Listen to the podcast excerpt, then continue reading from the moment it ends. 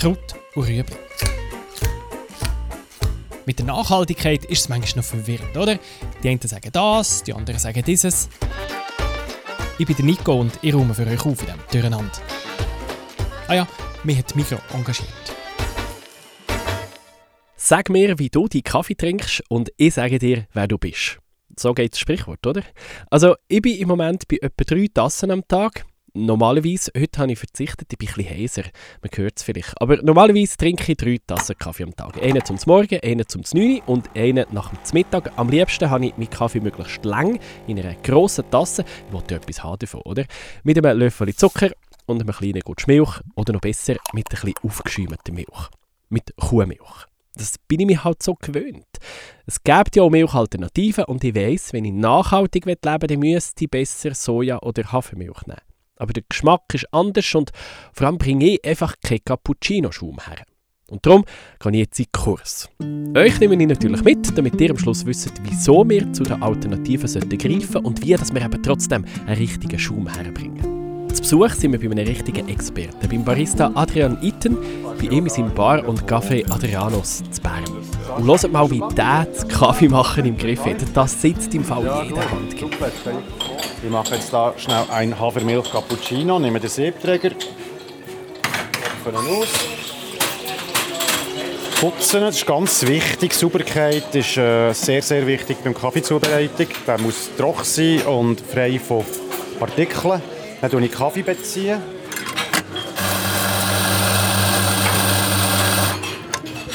Das schön verteilen im Siebträger. Das antempen, das heisst ein bisschen anstempeln. Siebträger einspannen und sofort drücken.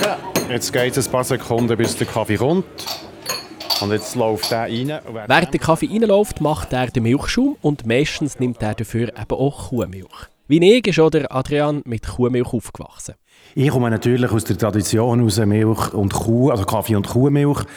Und für mich hat jede andere Milch ein einen Nebenton, der mich ein bisschen irritiert äh, und stört. Es kommt aber auch davon, dass wir, seit es uns gibt, äh, regionale Biomilch brauchen. Wir, Milch ist schon extrem wichtig, auch Kuhmilch ist extrem wichtig. Äh, die Qualität, dass die Qualität stimmt, dass der Kaffee nicht gut kommt. Aber die Zeiten die ändern sich. Es ist ein grosses Umdenken im Gang und Hafermilch ist für junge Leute nicht mehr eine Alternative, sondern der Normalfall. Äh, wir haben Takeaway im Bahnhof, der ist relativ neu. Äh, wir haben dort vegane Bäckereien. Dort kommen Frauen rein, unter 20, die bestellen gar nicht mehr Hafermilch. Für die ist selbstverständlich, dass sie das Hafermilch-Cappuccino wollen. Und die müssen das auch nicht mehr sagen. Hafer- oder Sojamilch als Normalfall, das macht Sinn. Weil die intensive Kuhhaltung, die ist einfach nicht gut für das Klima und für die Umwelt überhaupt. Kühe stoßen Methan aus. Das ist nicht sehr gut für die Ökobilanz. Das ist Mariella Meyer. Sie arbeitet beim WWF. Aus? Das ist gar nicht so einfach. ich bin verantwortlich für alles, was mit Food und Food Processing zu tun hat, also Lebensmitteln und Lebensmittelverarbeitung. Und darum kommt sie draus bei Milch. Aber auch bei den Milchalternativen, die zum Teil ja recht stark verarbeitet sind. Aber bleiben wir zuerst noch bei den Kühen. Kühe sind ja Wiederkäuer, das heißt, sie fressen Gras, das ist eigentlich sehr gut. Ähm, aber wir füttern auch zu, weil wir so viele Kühe haben. Das heißt, wir verbrauchen auch sehr viel ähm, Landfläche, um Futter für diese Kühe anzubauen. Darum, wieso Soja zuerst in der Kuh durchlassen, wenn wir die Milch doch direkt aus Soja machen könnten? Und dann gibt es noch ganz viele andere Möglichkeiten. Man kann Milch machen aus Mandeln, aus Hafer, aus Reis. Die Alternativen haben alle ihre Vor- und Nachteile und je nachdem, wie dass man die Vor- und Nachteile gewichtet, ist eben die eine Variante ein bisschen umweltfreundlicher als die andere. Eins ist aber klar. Tatsächlich in der Ökobilanz auch, also die Bilanz, die vielleicht nicht nur das Klima mit einbezieht, sondern auch andere Faktoren wie den Boden, Luft und Wasser, schneidet die Kuhmilch am schlechtesten ab unter allen Milcharten, die es gibt. Genau, und wenn man da noch weitergehen möchte, kann man sagen und sich das Klima anschaut, dann sind Soja- und Hafermilch die besten. Das weiss auch der Adrian Itten. Er hat Klima- und Hafermilch von Oatly ins Sortiment genommen und mit dieser vegane Cappuccinos angeboten. Dabei hat ihn aber immer ein gestört, dass die von Schweden in die Schweiz kommt und darum schon einen recht langen Transportweg hinter sich hat. Und dann haben wir gesucht, was gibt es. Dann haben wir einen Biohof gefunden in Bodensee, auf der deutschen Seite, der eine Biomilch, eine Bio-Soja-Milch macht.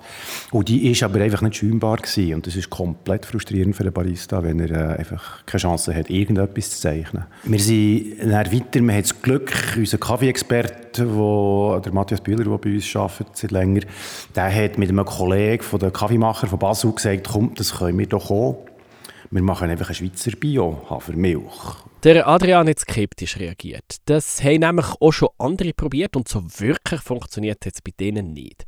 Aber sein Kollege, der hat es geschafft. Gutsch heisst die Milch und die gibt es nur über Baristas. Der hat es geschafft, dass man etwas hat, das man sehr gut schäumen kann, geschmacklich möglichst neutral ist und Bio-Hafer hat, Bio-Schweizer Hafer. Es ist schwierig, zu diesen Zutaten zu kommen. Bio-Rapsöl, was auch etwas sehr äh, Seltenes ist, hat. Und äh, wir haben es jetzt geschafft und wir vertreiben die Milch auch. Es war aber eine kleine Odyssee. Halt wirklich nicht einfach, so etwas Komplexes wie Kuhmilch nachzubauen. Das muss richtig stimmen, da muss man die richtigen Zutaten rein tun. Äh, wir haben Meeralgenextrakt in unserer Milch, das ist ein bisschen ähnlich wie das, was Guinness drin tut, dass der Schaum so schön steht. Dann braucht es Fett, darum funktioniert es mit fettreduzierter Milch nicht. Bloß, es braucht auch einen gewissen Anteil an Zucker. Immer mehr Lebensmittelproduzenten versuchen sich an diesen Milchalternativen. Auch vom Label V-Love gibt es eine ganze Palette. Und bei den einen bringt man sogar einen Schaum her, dort wo Paris da drauf steht. Aber es haben alle auch ein einen eigenen Geschmack. Ohne gehen es halt praktisch nicht, sagt der Adrian. Aber wir können ja mit dem Geschmack auch spielen. Da kommt es halt auf die Kaffeesorte drauf an. Nein, es gibt sicher äh, Alternativen, die gut sind. Und das, da kommt auch wieder der persönliche Geschmack rein. Du hast vorhin noch angetönt, gibt es eine Milch, die zu speziellem Kaffee passt. Ich glaube, je fruchtiger, je moderner oder auch säurer der Kaffee ist, je eine süßere Milch kann ich nehmen. Da kann man es auch leisten, dass ich mal eben eine Mandelmilch nehme, die sehr süß ist. Und dann spielen mit diesen Aromen. Oder man möchte es möglichst neutral und nimmt dann eine Reismilch. Oder äh, äh, eben Hafer hat, schmeckt auch schon nach Hafer. Also das, das, das schmeckt schmeckst aus dem, aus dem Cappuccino raus. Äh, etwas, das total neutral an Kuhmilch her würde gibt es nicht. Und lustig ist ja, Kuhmilch ist auch überhaupt nicht neutral. Die hat auch den Geschmack nach, nach einer Kuh und nach Kuhstall schlussendlich. Und wenn man es jetzt fest erhitzt, äh, dann auch noch nach Käse. Ähm, wir sind das einfach halt uns gewöhnt gewesen, aber ich glaube, da kommt eine Generation von Leuten, wo für die ist das außer Frage, dass sie Kuhmilch nehmen.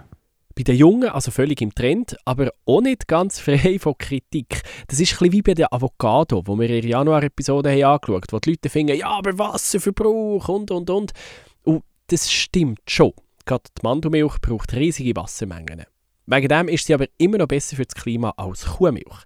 Genauso wie die Avocado immer noch besser ist als Fleisch. Die Mandelmilch verbraucht dafür von allen Milchsorten am wenigsten Fläche. Man kann auf ganz verschiedene Aspekte schauen, sagt Marilla Meyer vom WWF, aber man soll sich nicht zu fest den Kopf zerbrechen. Die einzelnen Indikatoren von der Ökobilanz, also wie der Flächenverbrauch, Ressourcenverbrauch, vielleicht auch der Wasserverbrauch, das sind alles Einzelindikatoren, die in der Konsumentscheidung eigentlich keine Rolle spielen sollten. Das heißt, wenn man Konsument ist, schaut man sich am besten die Gesamtökobilanz an. Da ist für all das Rechnung getragen. Oder man schaut sich, falls das nicht verfügbar ist, dann die Klimabilanz an. Und wie sehe ich die Ökobilanz? Die steht meistens nicht auf der Packung. Wie man das sieht, man informiert sich am besten auf der Website vom WWF. da gibt es richtig viele Informationen im Internet. Das ist tatsächlich so, dass man das jetzt auf den Verpackungen noch nicht sieht, aber wirklich gerade bei den Milchalternativen die Daumenregel, pflanzlich ist besser als tierisch, funktioniert da sehr gut. Gut, dann machen wir uns jetzt doch mal so einen richtig guten veganen Milchschaum. Mit welcher Milch geht dir das, Adrian? Eben ein Oatly von dem schwedischen Konzern geht sehr gut zum Schäumen. Gutsch, wo wir äh, vertreiben, geht sehr gut zum Schäumen. Bei den anderen ist es Ausprobieren. Eben, bei Barista Hafermilch von Vilaf bringt man es auch her, mit der richtigen Technik und mit der richtigen Ausrüstung. Angefangen beim richtigen Kändchen, wo man die Milch drin schäumt. Möglichst ein Kändchen äh, aus Metall, nicht eins aus Keramik. Da kommen wir dann später dazu.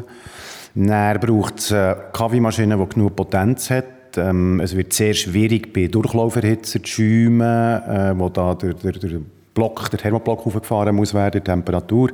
Am gescheitsten eine, eine, eine Boilermaschine, wenn es ein Zweikreiser ist, noch viel besser. Dann kannst du gleichzeitig Milch schäumen wie der Kaffee. Weil das Kaffeewasser muss eine andere Temperatur haben als äh, das Teewasser oder der Dampf, Dampf, den man macht. Also, Kännchen und Maschine habe ich. Dann hat es bei der Maschine ja so eine Lanze, sagt man dem. Das lange Rohr, wo der Dampf rauskommt, die muss man sehr schnell ausblasen, damit es kein Wasser mehr drin hat. Sonst haben wir einen wässrigen Kaffee. Und nachher kommt der schwierigste Teil.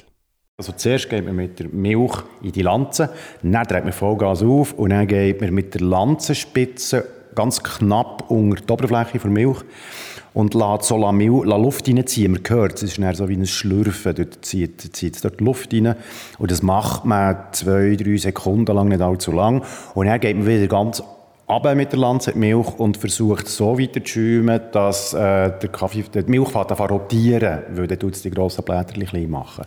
Die Milch wird dann heiß und nachher muss man aufpassen, dass sie nicht zu heiß wird. Nicht mehr als 65 Grad. Und für das, dass man die Temperatur spürt, fasst man das Kännchen an, rundum. Und es ist noch gäbig, wenn es jetzt heiß wird, man es nicht mehr aushalten, dann ist gut, dann kann man abstellen.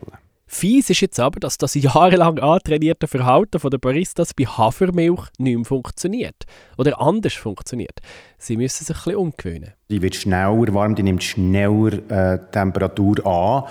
Und wenn sie die, eigentlich die Temperatur hat, die wir kennen von Kuhmilch, wo der Hand die wirklich nicht mehr auszuhalten ist, weil es zu heiß ist, dann wird die nicht zu heiß, die schießt dann quasi weiter. Man muss also ein bisschen vorher aufhören heizen und dann stimmt es perfekt.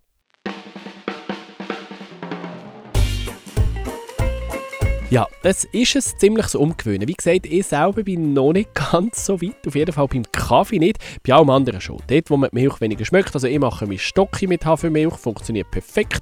Sonntagszüpfen merkt kein Mensch, dass dort Hafermilch drin ist. Und meine Morgenflöckchen ist ja mit Hafermilch. Die haben sowieso Haferflöckchen drin. Da fällt der Haferbeigeschmack nicht mehr so auf. Aber im Cappuccino, dort schmecke ich es halt. Trotzdem, das ist jetzt, glaube ich, meine Challenge. Ich probiere weiter durch und ich finde meine Alternativen. Weil eben für das Klima und für die Umwelt insgesamt wäre es halt schon besser als Kuhmilch. Ja, Mandelmilch braucht viel Wasser und ja, Hafermilch braucht viel Platz zum Anbauen. Trotzdem ist beides besser als Kuhmilch. Und dann würde ich tatsächlich nach der persönlichen Präferenz gehen, weil sie sich nicht sehr stark voneinander unterscheiden. Allerdings gibt es natürlich trotzdem noch Unterschiede und wenn man das optimieren möchte, ähm, ich hatte vorhin schon gesagt, der Transport wiegt bei den pflanzlichen Alternativen etwas mehr auf als jetzt im Vergleich bei der Kuhmilch.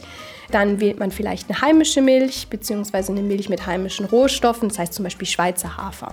Und wie man aus Hafermilch einen Cappuccino-Schaum zaubert, das zeigt uns jetzt noch einmal der Adrian Itten.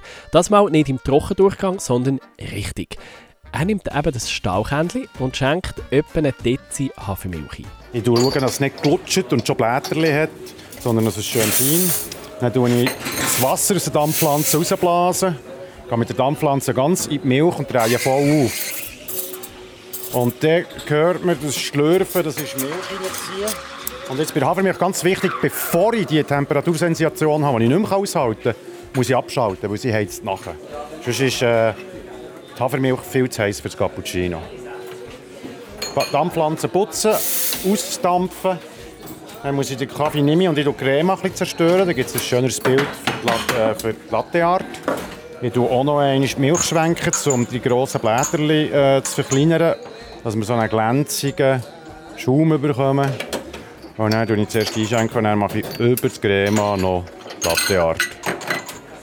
Mit so Glück ist keine Kamera, aber ich bin sehr schlechter Latteart.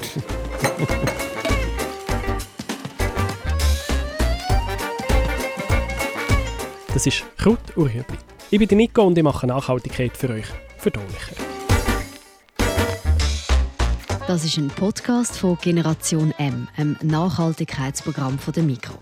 Alle Folgen können nachlesen auf www.generation-m.ch.